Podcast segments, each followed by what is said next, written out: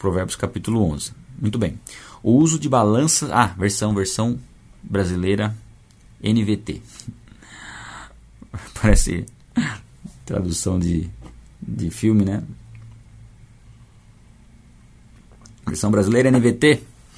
O uso de balanças desonestas é detestável para o Senhor, mas ele se alegra com os pesos exatos, com aquele que é justo, com aquele que é correto, com aquele que não pratica a injustiça.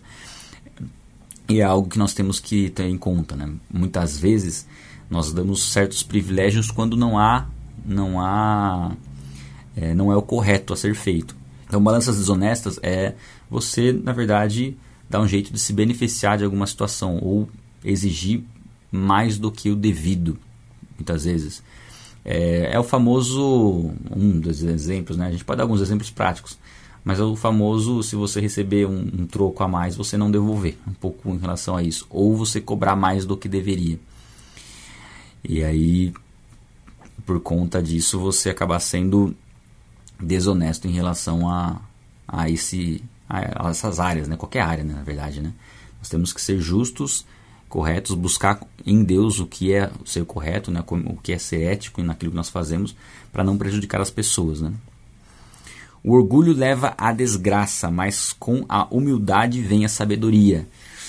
O orgulho é algo que a gente vê que causa destruição. Né? A, a gente tem o exemplo do próprio diabo, na queda de, de Lúcifer, que se tornou Satanás. A gente entende que Isaías 14 e Ezequiel 28 é uma narrativa que é uma profecia dupla ali, né? Contra os reis de Tiro e rei de, da Babilônia, mas é uma profecia que se encaixa aí com a queda de Satanás. E vê que um dos motivos da queda foi o orgulho, a soberba, né? Se achar mais importante, se achar melhor, se achar merecedor de algo maior. E o, o orgulhoso sempre vai ter uma dificuldade de, de reconhecer a necessidade que ele tem de Deus, a necessidade que ele tem de depender de Deus. Ele começa a entender que ele mesmo se garante, né? Uma uma meio que uma rebeldia, né? Uma independência. Então nós temos que buscar sempre saber quem nós somos. Nós precisamos ter um conceito moderado a respeito de nós mesmos. A Bíblia diz isso, né? Você não vai se achar a pior pessoa do mundo, mas também não vai se achar a melhor pessoa do mundo. Você vai ter um equilíbrio naquilo dentro do dom de fé, do, né, dentro da proporção, da porção de fé que Deus te deu. É, o conceito que você tem a respeito de você mesmo é muito importante. Tá? Você tem que saber a sua identidade em Deus, saber que você é amado por Deus, amada por Deus e que você é uma pessoa é, que tem condições de se desenvolver, de adquirir sabedoria. Não, vai, não faria sentido, né? A gente vê nas Escrituras uma promessa de que nós podemos pedir sabedoria e recebermos sabedoria, e nós nos, nos, sentimos incapazes de receber isso, né? Acharmos que nós não temos condição alguma. Sim, nós temos condições, por quê? Porque é na capacitação de Deus, não é na nossa força. Então a verdadeira humildade é aquela que reconhece a, a fraqueza, né? aquele que reconhece a própria fraqueza, mas que em Deus se torna forte. É em Deus se torna capaz. Nós só podemos fazer o que nós fazemos por conta daquilo que Deus faz por nós e da forma como o Espírito Santo atua em nós. E aí, esse é o equilíbrio né, do conceito que nós temos a respeito de nós mesmos, e isso vai nos livrar do orgulho, porque orgulho leva à desgraça. Mas a sabedoria, a humildade não é um falso conceito a respeito de si próprio. Não é uma autocomiseração, não é ter, ter pena de si mesmo. Não. É ter o entendimento de quem você é, saber que você só é o que você é por conta da ação de Deus e que você pode sim crescer em sabedoria. A honestidade guia os justos, a desonestidade destrói os desleais. Mais uma vez, sermos honestos, sermos corretos é essencial. Não importa a situação e não importa a, a, o, o, valor, né? Se é um real, se é cinco reais, se é dez reais, o importante é agir com honestidade, integridade, porque isso será recompensado por Deus. Não adianta a gente achar que nós vamos ter algum tipo de vantagem em não sermos corretos como deveríamos ser. Sempre há desvantagem. Sempre quando você não for o máximo correto que você puder ser, sempre você vai ter alguma desvantagem nesse sentido. É, até um, um, um, caso que aconteceu comigo quando eu estava nos Estados Unidos, na época, acho que foi 2016, 15 ou 16, não lembro. Eu só lembro que é, eu estava meio apertado de dinheiro. E eu estava no, fui no Starbucks que eu estava escrevendo um, um, texto de um vídeo. E aí eu falei, nossa, que vontade de ir no cinema. vou ter, terminar de escrever o texto e vou, vou pro cinema. Só que não, não tinha dinheiro na conta, né? Tinha, lembro que tinha, não tinha nem 10 dólares, eu acho, na conta. Se eu não me engano. É, não tinha nem 10 dólares. E aí eu falei, ah, eu vou passar o cartão, né? Vai que. Eu não, eu não sei nem. Eu, na verdade, eu não tinha certeza quanto tinha na conta, né? Mas eu sei que tinha menos de 10 dólares. Depois eu fiquei sabendo. Eu não sabia quanto tinha na conta. Mas eu falei, ah, vou passar o cartão, vai que tem o valor que eu preciso pro cinema. E passou. Só que no que passou o cartão e eu comprei o ingresso, eu fiquei surpreso, porque eu falei. Eu falei, ah, eu lembro que eu não tinha dinheiro na conta e, e deu certo. Falei, ah, que bom, né?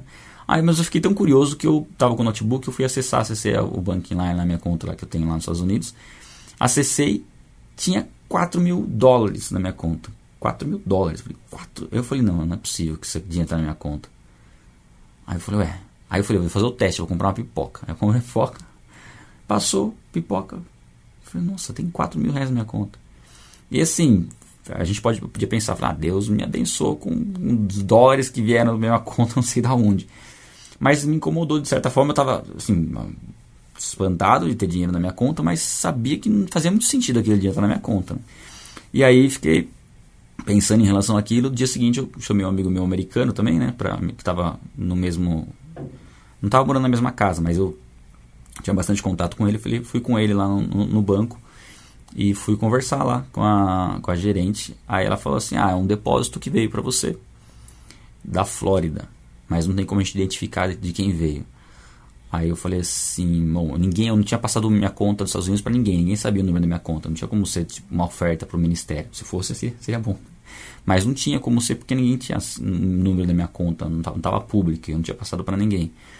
Aí ele falou, ó, tem como você devolver esse valor, ele volta para onde, de onde ele veio. Só que não tem como você saber quem é. Aí ela falou, aí, você quer devolver?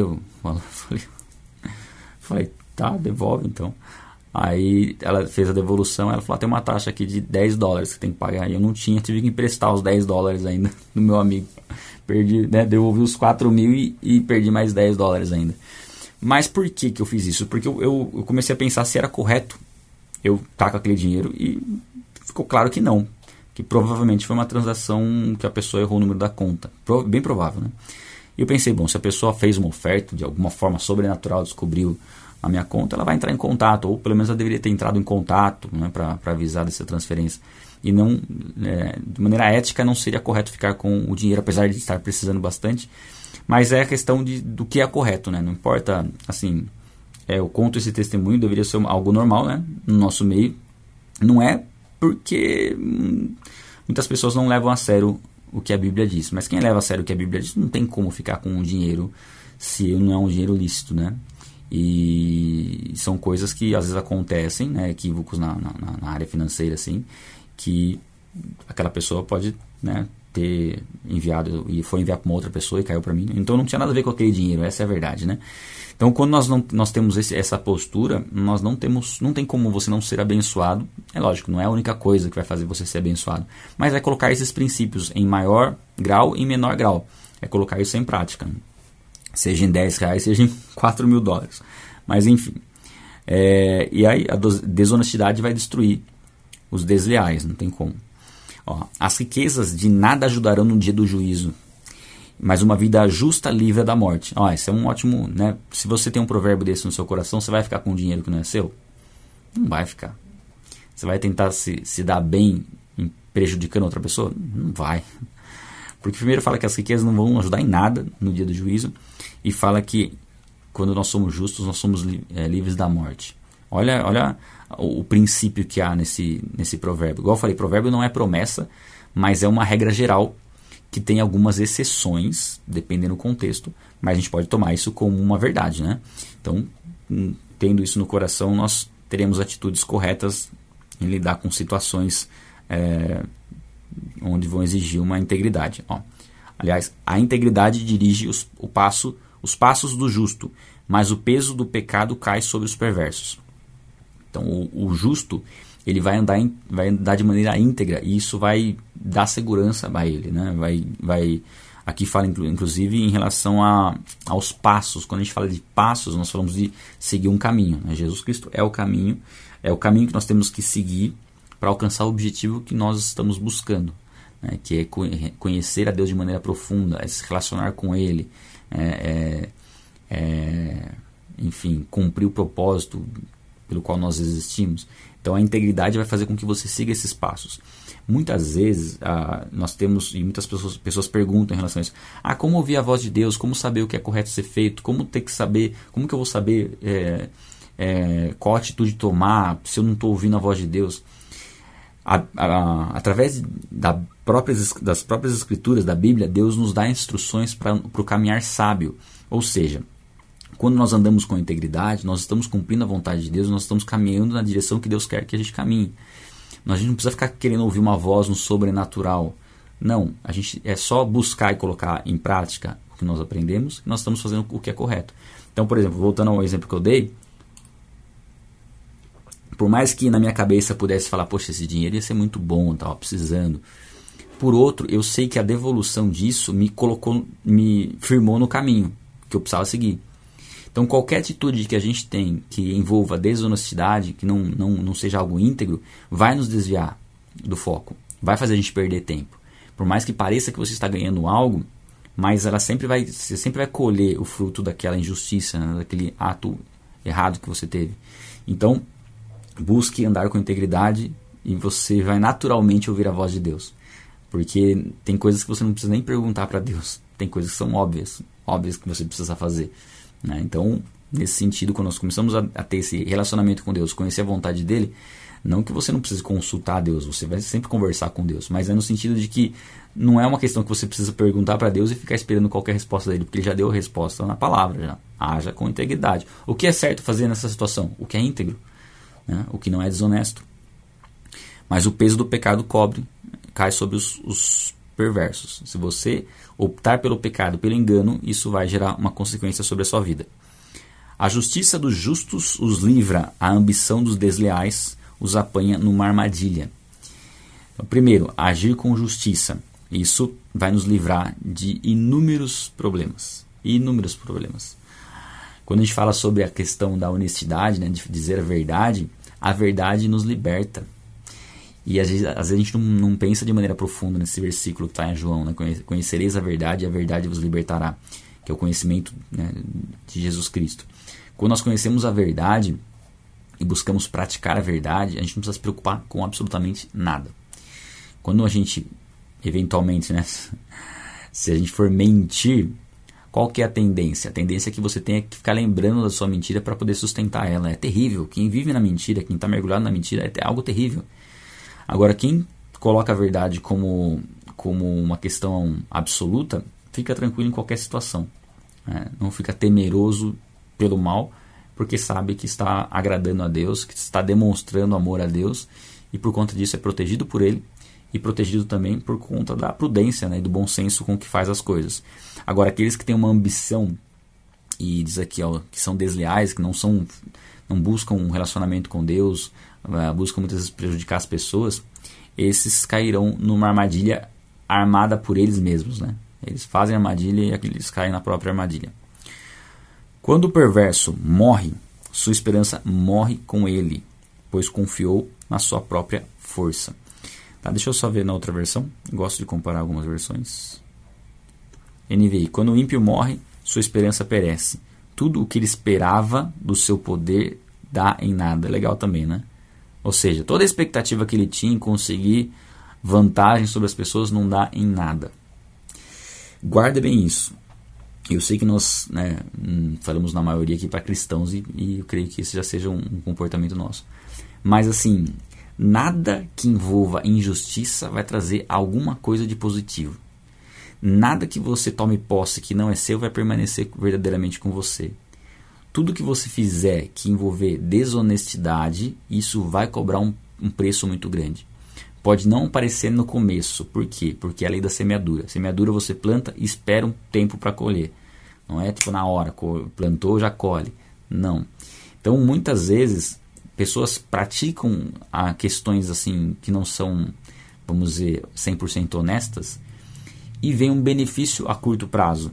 E isso mostra que de repente não tem problema, porque se tivesse problema, Deus ia, ia mostrar que, que, que teve problema e aquilo já ia, já, ia, já ia ser evidente. Não necessariamente, porque todo plantio leva um tempo para a colheita.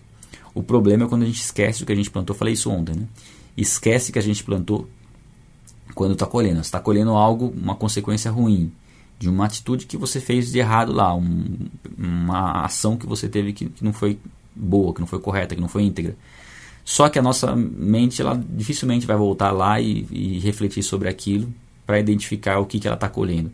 Ela vai simplesmente achar que, que, enfim, colocar aquela colheita culpa em Deus ou uma série de coisas. O que nós temos que ter convicção de que aquele que vive na perversidade, ele morre. Ele está destruindo a própria vida e o caminho que ele percorre é o caminho da morte. O caminho da morte física, que pode ser consequência, e, e isso pode acontecer de maneira rápida ou demorar mais tempo, né? E a morte eterna, né? que é a separação completa de Deus. Então nós temos que buscar em Deus, porque confiar na própria força é descartar Deus, é tirar Deus do seu trono. Se achar que nós podemos fazer tudo na nossa própria força, tá? Temos que ter muito cuidado em relação a isso. O justo é salvo da angústia, mas o perverso é, a recebe em lugar dele. Né? Aqui a gente, a gente vê não que você, por exemplo, vai ser poupado e aquela pessoa má vai receber aquilo que no seu lugar. Não nesse sentido, mas no, no sentido de que a, qualquer tipo de punição que poderia vir sobre alguém, ela não acontece quando a pessoa é justa, porque ela coloca a sua esperança em Cristo e Cristo pagou por todo, todo o pecado, toda a angústia, toda a dor que ela precisaria sofrer por conta do pecado. Jesus Cristo levou isso, esses pecados na cruz, então ela é livre nesse sentido. Mas a pessoa que não tem a Cristo está tá propícia, propícia, tá certo? É, tá propícia? Acho que tá, né? A receber toda a consequência do pecado. A consequência do pecado ela é sempre, sempre acompanha a morte. Né? O salário do pecado é a morte é, é destruição, é engano, é, é corrupção, enfim. É, nós somos salvos da aflição. Ah, e é, é, é legal também a gente pensar por esse ponto. Angústia é, é uma dor na alma, é um pouco do que Jesus sofreu no Getsemane, né, em nosso favor. A angústia é a dor na alma, é não é um sofrimento físico, é uma dor que fica lá no profundo. Então nós temos em Deus ah, condições de não passar pela angústia. É claro que, como a gente falou, provérbios não é promessa, são regras gerais. Não significa que você nunca vai passar por angústia. Sim, vamos passar por angústias. Nós vivemos num mundo mal, no mundo tereis aflições. É como se Jesus falasse assim: ó, no mundo vocês vão ter angústias, mas tem de bom ânimo, porque eu venci o mundo. Ou seja, essa angústia não é para a morte, é para que você se identifique no meu sofrimento também. Quando nós passamos por angústias, é, seguindo a Cristo, nós estamos experimentando o sofrimento, nós estamos sendo participantes do sofrimento de Cristo.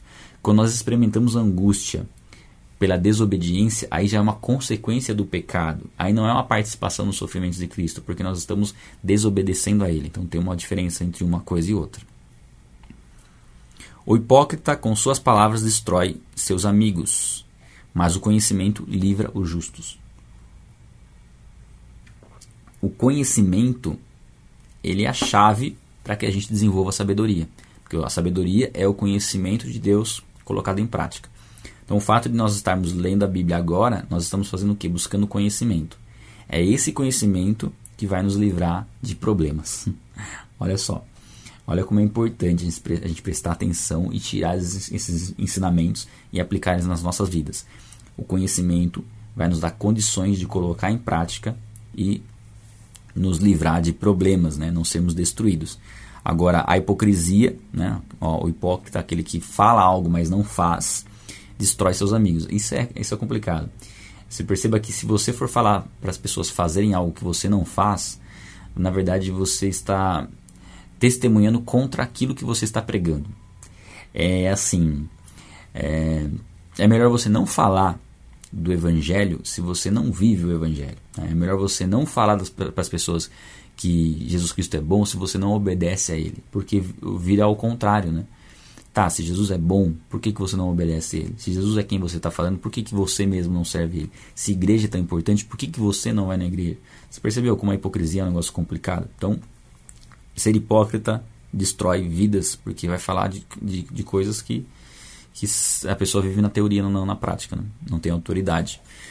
A cidade inteira comemora o sucesso dos justos, todos gritam de alegria quando morrem os perversos. Né? Aqui a gente sabe que é um princípio que deveria ser aplicado, mas nós sabemos que os perversos se alegram muitas vezes com as mortes, a morte dos justos também, o oposto aqui, né?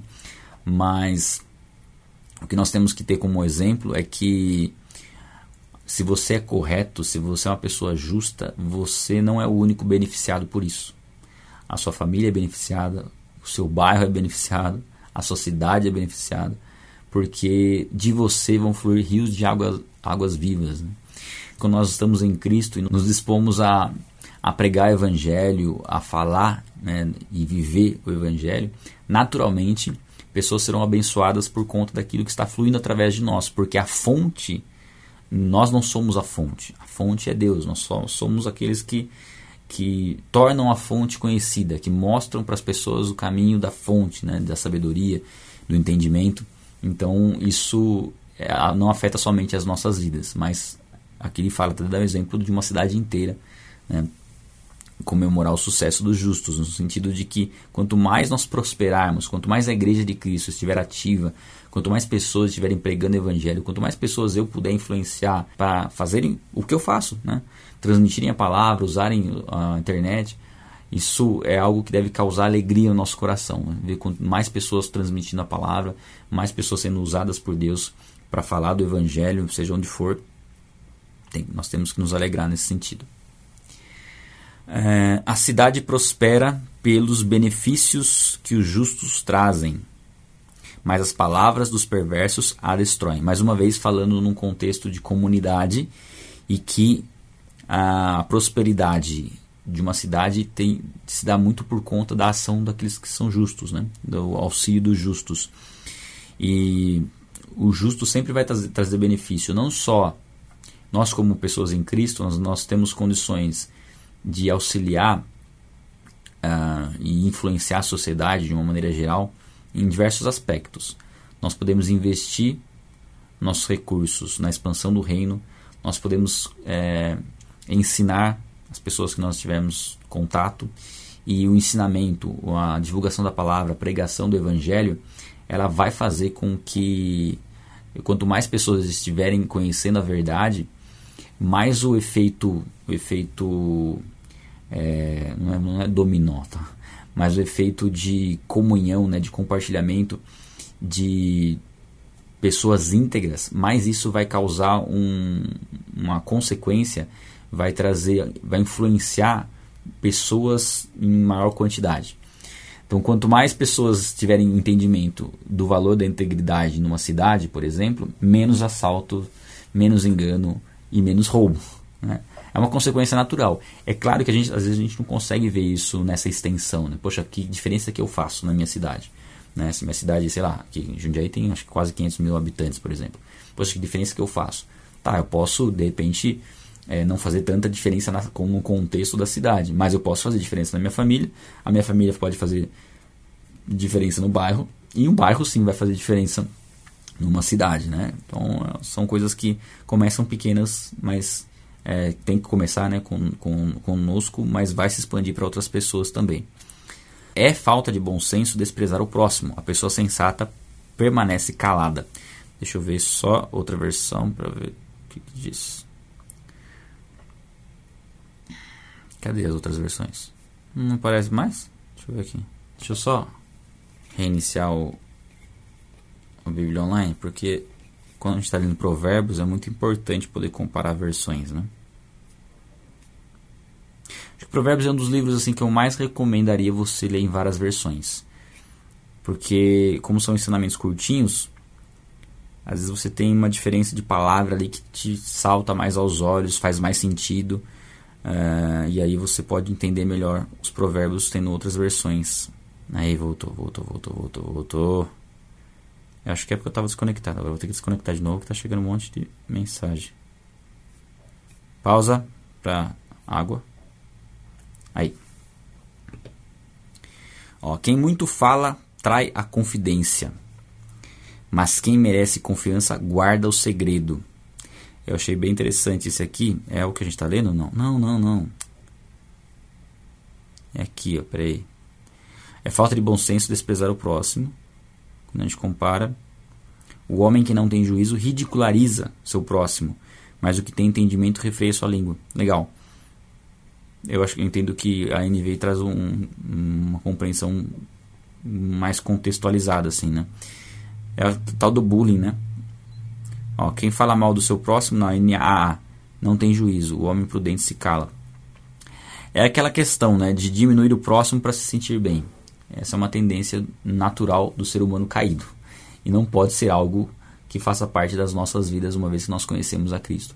E aliás, isso não poderia fazer parte de, do caráter de ninguém, né? Que é você querer se sentir bem desprezando o outro.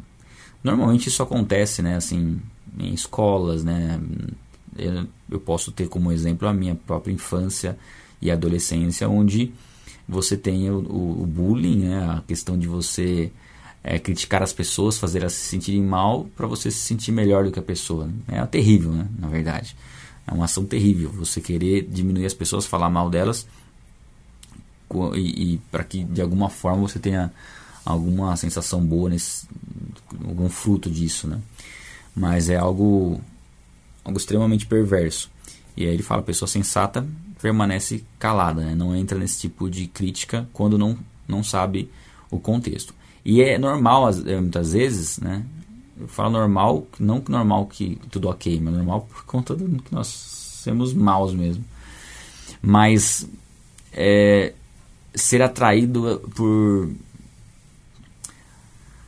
Ah, ser tentado a criticar uma pessoa sem conhecer, tem conhecimento de causa. É assim, alguém fala mal de uma pessoa e você é, não somente concordar, mas você, você contribuir para que continue se falando mal. Você pegar aquilo que você nem conhece muitas vezes em relação à pessoa e já, já trazer um veredito ali, né? já fazer um juízo sobre aquilo. Então nós temos que ter muito cuidado nesse sentido. É, às vezes você está numa roda, as pessoas começam a criticar alguém. Melhor postura aí, é, duas, né? duas posturas boas. Né?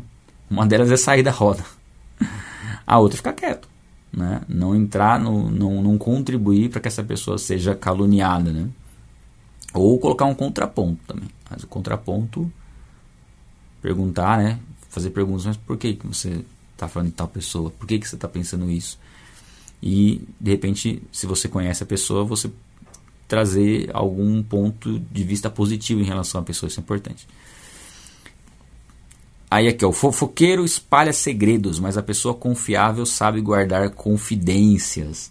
Né? São, tem muito provérbio legal, né? No, no Provérbios 11. Primeiro, que nós, a Bíblia fala maldito homem que confia no homem. Não é no sentido de você não ter pessoas em que você possa confiar, tá? Ali é confiar na própria força, confiar sua vida a, a, a alguém, né? Alguma coisa mais, mais intensa. Aqui, na verdade, está falando, né, quando a gente pensa nesse, nesse princípio, sim, temos que ter pessoas de confiança e saber ser prudente para quem nós vamos contar coisas mais íntimas, né, mais pessoais. Tem que ter uma prudência. A Bíblia diz lá em Tiago, né, a gente já leu, em Tiago sobre confessar os pecados uns aos outros para serem curados. Isso é uma prática muito importante. Só que não é para qualquer pessoa que você vai contar detalhes da sua vida, né? Você vai expor detalhes da sua vida. Tem que ter muito cuidado nesse sentido, tá? E aquele que é fofoqueiro né, nem adianta, né? Tem pessoas que você vai contar as coisas, nem você já contou só para a pessoa, mas na verdade você já contou para todo mundo através da pessoa. que a pessoa gosta tanto de espalhar as coisas que você contou para ela, não tem nem como mais você esconder dos outros, porque já, já ficou público já. É, se uma liderança sábia, sem, aliás, sem uma liderança sábia, a nação cai e ter muitos conselheiros lhe dá segurança. Aqui fala de um aspecto da, da sabedoria no governo, inclusive no governo de nações, como a sabedoria faz a diferença, né? Um líder sábio faz a diferença e um líder normalmente vai ser bem mais vai ser bem mais bem sucedido, vai ser bem sucedido se ele tiver conselheiros tementes a Deus também. Você sempre tem um ponto de vista de alguém que compartilham da mesma fé. Isso é muito legal, muito bom, tanto na área profissional como em outras áreas também, relacionamentos.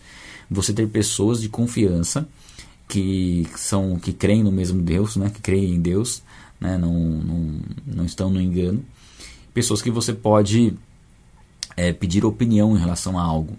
E, lógico, tem coisas que você, independente da pessoa ser temente a Deus ou não, às vezes ela é especialista em algum assunto. E aí sim, pedir opinião para algum especialista é prudente. Né? Você, de repente, não tem noção nenhuma em relação à, à mecânica do carro, por exemplo. E aí sim, você pode pedir ao auxílio de alguém que conhece, algum mecânico ou outro mecânico, né? Ter mais de, uma, de um ponto de vista em relação a algo para você ter convicção de que algo é necessário ser feito. Então, ter conselheiros, ter pessoas para você poder consultar é bom. Eu, quando escrevo um texto para um vídeo, eu passo para algumas pessoas lerem e ver o que, que elas acham, o que, que elas, de repente, ó, mudariam tal. Então, é sempre muito bom. Ah, isso aqui, você acha que dá para falar isso aqui? Você acha que não? Então, é sempre bom a gente ter esse tipo de postura. Quem aceita ser fiador terá problemas. Quem evita esse compromisso está seguro. A gente já leu uma passagem que fala sobre fiador, né? Como é imprudente você se tornar fiador de uma pessoa, às vezes que você nem conhece ou nem sabe a condição financeira dessa pessoa, a gente tem que ter muito cuidado para isso. Que, no que você puder evitar se comprometer a pagar uma dívida de uma outra pessoa se ela falhar, olha só, ser fiador é isso. Não, eu pago a dívida se a pessoa falhar. Você está se comprometendo a fazer isso. Né? Se você estiver disposto a pagar essa dívida, tudo bem. O problema é que às vezes, né, o que acontece quando alguém se torna fiador de uma pessoa que não consegue pagar as contas, o fiador só fica sabendo quando quando a situação está preta já, quando a dívida é muito alta. E aí pode gerar um, um problema muito grande para quem se torna fiador. Não é proibido ser fiador, mas é preciso ter prudência e sabedoria, ver qual que é o relacionamento que você tem com a pessoa, enfim, analisar bem. Seria melhor se não precisasse ser fiador, né? Se você puder não ser fiador. Mas vamos lá. A mulher bondosa ganha respeito. Tudo que os homens cruéis obtêm é riqueza. Está falando da riqueza material aqui, né? Que homens cruéis podem até obter riquezas, podem até ser, ser prósperos no sentido financeiro, mas ele compara ela com uma mulher que é bondosa e que não é necessariamente próspera financeiramente, mas que tem o respeito pelo seu proceder. Então é muito mais importante nós sermos reconhecidos pelo nosso bom proceder do que pelos nossos recursos financeiros. Por quê? Porque até homens cruéis podem ter recursos financeiros.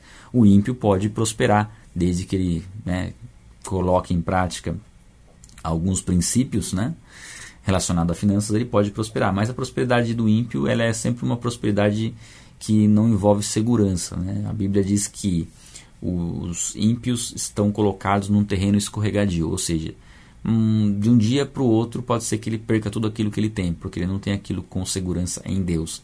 Agora, quem está em Deus, o que constrói em Deus permanece. E aqui fala que a bondade, o bom proceder é mais importante do que o ganho e o acúmulo de riquezas. Né? Evidencia muito mais alguém temente a Deus, alguém que vive a bondade de Deus. 17. Quem faz o bem beneficia, beneficia a si mesmo, quem pratica o mal só se prejudica. É um provérbio simples esse, simples, básico e profundamente verdadeiro. Né? Se você faz o bem ao próximo, o maior recompensado por isso é você mesmo. Por quê? Fazer o bem ao próximo é andar em obediência. E nada mais prazeroso e gratificante do que caminhar em obediência a Deus. Nós sabemos né, do que Jesus fez por nós, conhecemos o sacrifício dele em nosso favor e o fato de a gente ter condições de fazer algo que o agrada é maravilhoso. Então, fazer o bem vai nos beneficiar. Nós somos o maior beneficiado de auxiliar outras pessoas. Agora, quem pratica o mal só se prejudica. A pessoa que pratica o mal acha que ela está prejudicando uma pessoa quando na verdade ela está prejudicando a si própria. Né? Não há como praticar o mal e permanecer impune. Então, o prejuízo é dela mesma. A riqueza do perverso dura apenas um momento, mas a recompensa do justo é duradoura. Aqui é um ponto importante também, né? dentro do que eu acabei de falar um pouquinho. Aquele que adquire riqueza de maneira ilícita, aquele que não tem temor a Deus, tem riqueza, mas não tem temor a Deus, isso vai durar apenas um instante. Mas aquilo que o justo recebe é, é duradouro. Aquilo que você recebe em Deus, não há motivos para você ter medo de perder. Esse é um ponto chave. Muitas pessoas elas têm morrem de medo de perder aquilo que elas conquistaram durante a vida. Mas se essa conquista foi em Deus, não tem que haver medo. Porque se Deus deu, e se um dia você tiver eventualmente que, eventualmente que se desfazer daquilo que você recebeu, Deus vai restituir, não como uma obrigação que ele tem de te restituir, mas como um princípio, né? De você saber que aquilo pertence a Deus e que só vai fazer bem as, as riquezas, os bens, só vão fazer bem, só vão trazer um benefício para nós se vierem por conta da ação de Deus, né? da bênção de Deus sobre nós. Do contrário, se for fruto do, do esforço próprio, do engano ou da mentira, esses recursos jamais vão permanecer conosco. Então eu creio que nesse sentido dá para nós descansarmos em Deus. Saber que se nós estamos sendo corretos na nossa vida financeira, os benefícios que nós receberemos de Deus serão duradouros e não serão benefícios apenas na área financeira. A fidelidade a Deus dá benefícios em todas as áreas. Né? Como eu sempre tenho comentado, e Provérbios traz muito essa questão material também. Essa prosperidade inclui sim a prosperidade financeira. O justo encontra a vida, o perverso encontra a morte. Bem simples de novo, bem direto e real. Né? Buscar a justiça, caminhar com Cristo vai nos livrar da morte.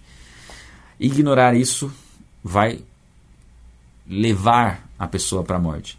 A questão é que muitas pessoas, elas, como não veem isso sendo algo prático, porque ela está praticando mal um bom tempo e continua viva, ela ignora que vai chegar um momento em que as coisas vão, a, maldade será cobrada, né? o juízo virá sobre o mal o quanto antes ela se arrepender e buscar os caminhos de Deus, mais certo que ela vai se livrar dessa, dessa consequência. Mas quem permanece em caminhos perversos não tem como se livrar da morte. Os perversos de coração são detestáveis para o Senhor, né? mas ele se alegra com os que andam com integridade. É um pouco do que a gente viu no versículo anterior, deixando um pouco mais específico, né? Que Deus detesta o perverso. Aí a questão é que a gente fala assim: Deus não ama o mundo todo, Deus não ama o mundo, Deus não ama as pessoas, Deus não ama o pecador. Sim, Ele ama, mas não significa que Ele gosta. Né? Amar e gostar são coisas diferentes. Deus detesta aquele que pratica o mal. E apesar de detestar aquele que é perverso e pratica o mal, o sacrifício de Jesus Cristo foi em favor dessa pessoa. Porque, apesar de Deus detestar, Deus continua amando e agindo em favor dessa pessoa para que ela reconheça a própria maldade, se converta e seja salvo. E deixe de ser um perverso, né? passe a ser um justo. Esse é o chamado de Deus. Agora, não há alegria de Deus com aquele que pratica o pecado, né? não há satisfação alguma com aquele que peca. Há satisfação com aquele que agrada a Deus. Então veja bem, nós somos alcançados por Deus quando nós ainda éramos inimigos dele. Cristo morreu por nós. Não havia afeição de Deus por nós, não havia, Deus não gostava da nossa atitude de andar no pecado, mas nos amou apesar disso. Agora, em Cristo, nós desenvolvemos um relacionamento com Deus onde ele passa a se deleitar em nós, se agradar de nós. Nós nos deleitamos nele por conta do que nós conhecemos a respeito dele e por conta do que nós conhecemos do, da intimidade que nós desenvolvemos com Deus, nós nos deleitamos nele, mas ele se agrada também das nossas ações corretas que são fruto da obediência. Então, quando você toma atitudes corretas com base no seu temor a Deus, isso agrada a Deus. Né? Ele não te ama mais nem menos por conta disso, mas isso traz, traz é, satisfação a Deus. Né? E só de saber né, que nós podemos, com as nossas atitudes, trazer satisfação ao Criador do universo, isso já é poderoso demais. Né? O perverso certamente será castigado, mas os justos serão poupados. Tá? É meio que fecha esse bloquinho de três versículos falando sobre o perverso e o justo. A mulher, aí entra num outro, outro ponto aqui. Ó. A mulher bonita, mas indiscreta, é como anel de ouro em focinho de porco. Eu não tem como, né, você não ler esse provérbio e imaginar um anel de ouro no focinho de porco. Qual que é a utilidade disso, né? É um pouco nesse sentido, né? É inútil se a mulher é bonita, mas é indiscreta, né? não, não, não tem aquela beleza com o propósito de, de ser né, pura e ser temente a Deus e, e revelar, né, refletir a beleza do Criador, mas usa sua beleza para perverter, para seduzir, enfim.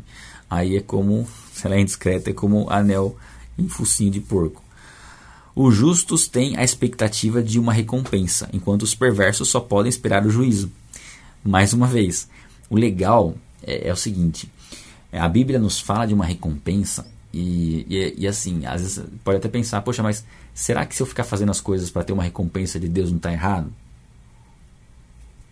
Eu particularmente creio que não. Por quê? Porque você vai, só vai esperar uma recompensa de Deus pela fé. Porque você não tem, você não vê isso. É pela fé. Então, por exemplo, ah, eu posso viver minha vida querendo construir e ter recompensas eternas, ou o famoso galardão na eternidade? Claro que pode. Há problema nisso? Não. Ah, não estou fazendo por interesse? Está fazendo por fé. Interesse seria se você tivesse algo que você visse de maneira concreta ali, assim, interesse no sentido, ó, eu vou fazer isso para receber um benefício aqui. Mas quando a gente faz as coisas por conta de galardão, a gente nem sabe exatamente quais são os critérios que serão estabelecidos por Deus para recompensa. Nós sabemos que a obediência gera recompensa. E quanto mais nós buscarmos um relacionamento íntimo com Deus, mais recompensados nós seremos. E temos que confiar que essa recompensa ela vai superar nossas expectativas. Então sim, nós podemos fazer as coisas pensando no galardão. É claro que não é não é o, o, o foco principal. O foco principal é gratidão, né? É ser gratos a Deus pelo que Ele fez em nosso favor, é entender que nós somos comissionados, né? E aí a gente age por obediência. Então nós temos várias motivações para servir a Cristo. Obediência a Ele, que é um mandamento. Pregar o Evangelho, é ir de pregar o Evangelho. É um mandamento. Obedecê-lo por entender que existe uma recompensa nos céus pela obediência, então nós podemos nos motivar também pela obediência. Não, não vai ser o motivo central da nossa obediência a Deus? Não. A nossa, o motivo central eu creio que seja a gratidão. Saber o que ele fez por nós. Esse é o que tem que mais nos motivar. Mas além disso, né, motivar é, o motivo tem que estar, tá, a motivação tem que estar tá em outras vidas que serão salvas através de nós. A gente tem muitos motivos para servir a Cristo, ser fiéis a Ele, sabendo que a gente pode viver na expectativa de recompensas, não no formato que a gente deseja, mas da forma como Deus tem, que é muito melhor do que o formato que a gente deseja, tá? Deus sempre recompensa a atitude correta. O trabalho de Deus em Deus nunca é em vão. Sempre há uma recompensa por parte de Deus por tomar, tomar, tomarmos atitudes corretas sempre haverá. A gente tem sempre, só que tá prestando atenção para a gente perceber isso. E quem é perverso só pode esperar a morte, não tem como esperar uma, algum benefício. Eu comentei isso ontem, né? Que as pessoas que praticam o mal morrem medo de morrer porque na consciência delas sabe que elas estão fazendo algo errado, né? Embora não reconheçam, embora não tenham atitudes, podem ter remorso, mas não tem arrependimento e remorso não resolve, né? Não resolveu para Judas e arrependimento resolveu para Pedro de certa forma, os dois negaram a Cristo. Né? Um traiu, o outro negou. Mas um se arrependeu, o outro ficou só no remorso. Então faz diferença, assim. Arrependimento é tomar uma decisão, é fazer algo. Né? Remorso é ficar só triste com a situação, mas não agir. Há quem, aí eu gosto muito desses dois versículos aqui. Para a questão financeira, vou até grifar eles. Não estou grifando hoje, mas eu sempre grifo esses dois versículos na minha Bíblia. Que para mim eles são versículos chaves em relação à questão financeira. Ó, quem dá com generosidade se torna mais rico, mas o mesquinho perde tudo. O generoso prospera. Quem revigora os outros será revigorado. Eu gosto de outras versões também. Deixa eu pegar aqui na na NVI. Diz o seguinte, ó: Há quem dê generosamente e vê aumentar suas riquezas, Outros retêm o que deveriam dar e caem na pobreza. Então aqui ele fala de você reter o que você deveria dar. Que é um pouco do mesquinho. Mas eu acho que na, na NVI fica mais claro. Deixa eu ver se tem outra versão mais, é, mais diferente, né? Diferente, não precisa ser mais diferente. Uns dão com generosidade e têm cada vez mais. Na NAA. Outros retêm mais do que é justo e acabam na pobreza. É, também. É, é, é aquela questão, né? Dar com generosidade faz aumentar as riquezas. Isso é um princípio. É uma regra geral. E é bom nós avaliarmos se nós estamos nos encaixando nessa regra geral. Ah, significa então que agora eu vou começar a dar dinheiro para os outros, eu vou, eu vou ficar rico? Não. Não necessariamente. Porque vai envolver outras atitudes também relacionadas à postura na área financeira é, comportamentos que você vai ter que ter. Igual eu falei, pagamento de impostos, ser correto nas suas, nas suas né, nas suas contas, né, nas suas finanças, você ter controle de gastos, no sentido de não desperdiçar, é, enfim, tem uma série de questões que você vai colocar em prática na sua vida financeira que vai contribuir para que você adquira riquezas. Uma delas é essa. Uma delas é a generosidade. Por que, que você pode ter esse princípio gravado em você? Porque essa aqui não pode faltar. Você sabe que é um item a mais que você tem que colocar em prática para você ver os seus recursos aumentarem. É ser generoso. Mostra um princípio, né? Que dar é melhor do que receber. E ele fala reter o que deveriam dar. Ou seja, reter, porque Deus vai colocar no nosso coração, nós buscando através do relacionamento com Deus, ter um entendimento, Deus vai nos direcionar até atitudes sábias em um momento que nós temos que sim abençoar outras pessoas, investir em algo, em alguém, enfim. Deus vai colocar isso no nosso coração. Se nós retemos, se nós fecharmos nosso coração para isso e ficarmos só com os recursos para nós, a Bíblia diz que o resultado final é a pobreza. E aí, no, no, seguinte, ele fala que o generoso prospera quem revigora outros será revigorado. Na NVI, o aquele que dá alívio aos outros também receberá alívio. Acho que é mais ou menos isso que fala. Deixa eu ver. Ó, o generoso prosperará. Mais uma vez, reforçando o que falou no, no anterior. Quem dá alívio aos outros, alívio receberá. Pensa nisso. Pensa nisso como um princípio para você estabelecer para sua vida. Quem dá alívio aos outros, alívio receberá. E não é só na questão financeira, né? A questão do cuidado, a questão da atenção, a questão da, da própria pregação do Evangelho. A pregação do Evangelho traz alívio para as pessoas, saber que nós temos um Deus perdoador. Né? Então guarde esses dois versículos, eu gosto muito deles, eles se aplicam em várias áreas e eles nos mostram um princípio muito importante na questão financeira. Nós buscamos uma prosperidade, a generosidade tem que vir antes, ser fiel no pouco, para Deus nos colocar sobre o muito. Melhor é dar do que receber, a Etiane escreveu aí. Muito bem. O povo amaldiçoa quem esconde os cereais, mas abençoa quem vende no tempo de necessidade. Ó, 7 e 5 já. É, provérbios vai passar. Todos os dias acho que vai passar um pouquinho. Mas olha que interessante esse princípio aqui. Você esconder e você não se propor nem a vender aquilo que você está produzindo. Aqui ele fala, ó, a, a, o povo abençoa né, o que vende aquilo no tempo devido. E é importante ter esse princípio, né? nós entendemos esse princípio. Algumas coisas precisam ser vendidas, nem tudo, pode, é, nem tudo deve ser dado liberalmente, porque há valor em certas coisas e há sempre uma, uma engrenagem que precisa é, girar. Você vê que empresas prosperam porque elas oferecem serviços gratuitos, mas elas têm um, um conteúdo, um produto delas que elas vendem. E através desses recursos elas podem crescer. No Evangelho, da mesma forma, nós compramos livros, compramos Bíblias, compramos cursos, porque sabemos que esse é um processo natural.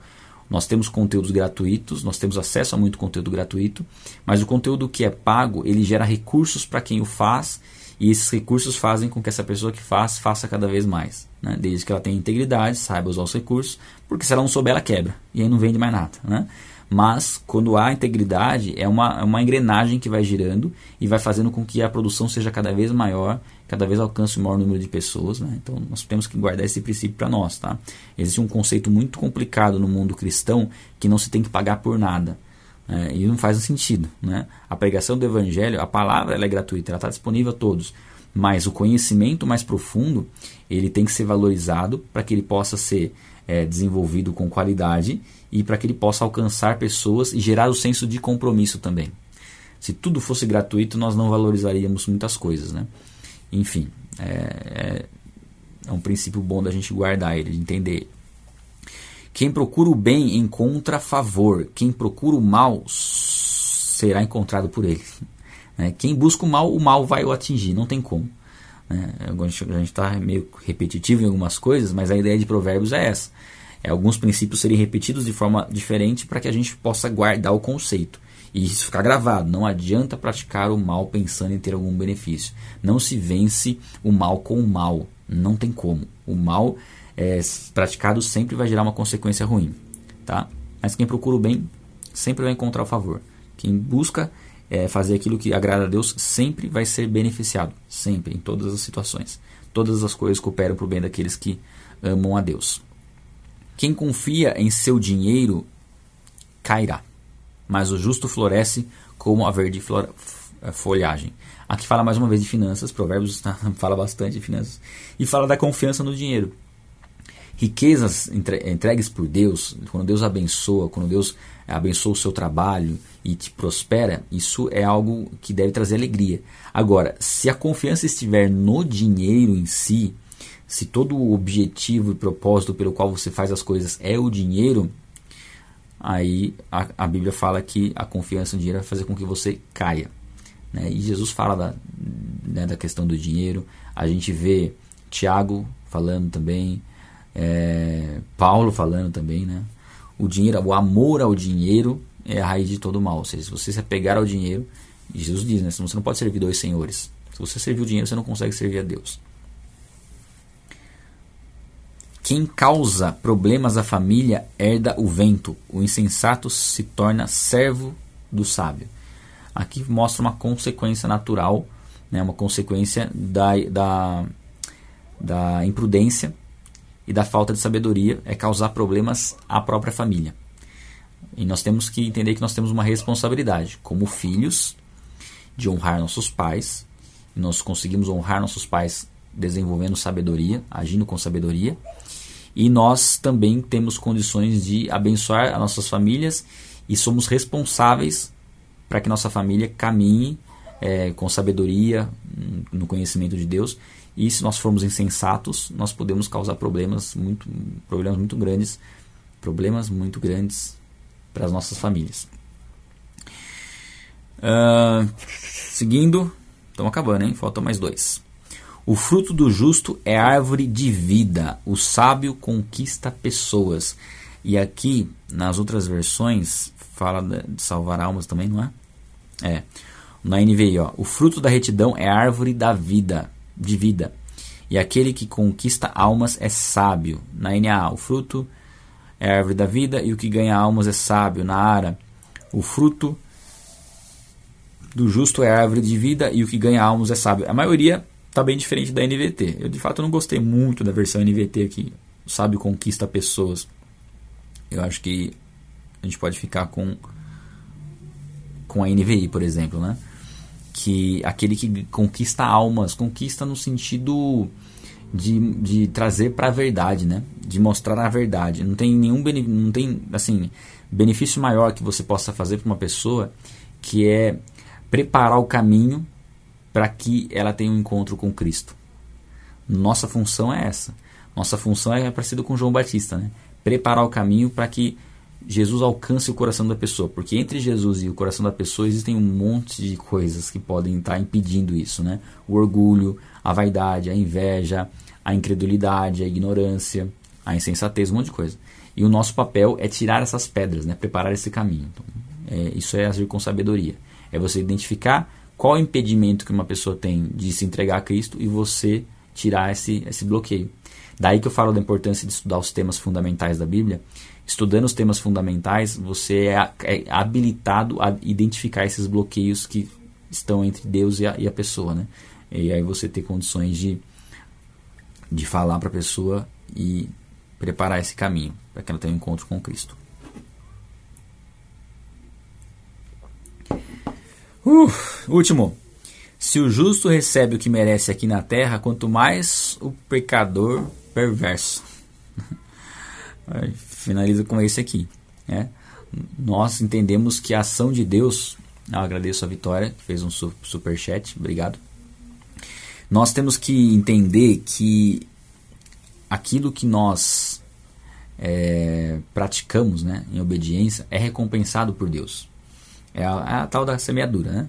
Nós, mais cedo ou mais tarde nós colheremos aquilo que nós é, estamos plantando. O que nós estamos plantando através desse tempo aqui é um plantio de algo muito especial, né? É um tempo que nós estamos dedicando a conhecer a Bíblia. E é um plantio que será colhido. Talvez não já, exige perseverança, mas será colhido. Então, tudo aquilo que nós praticamos de atitudes corretas diante de Deus gera uma consequência positiva que poderá ser experimentada. E da mesma forma, as atitudes ruins, as atitudes más, aquilo que desagrada a Deus, aquilo que está em desacordo com, com a palavra, vai gerar uma consequência ruim. Né?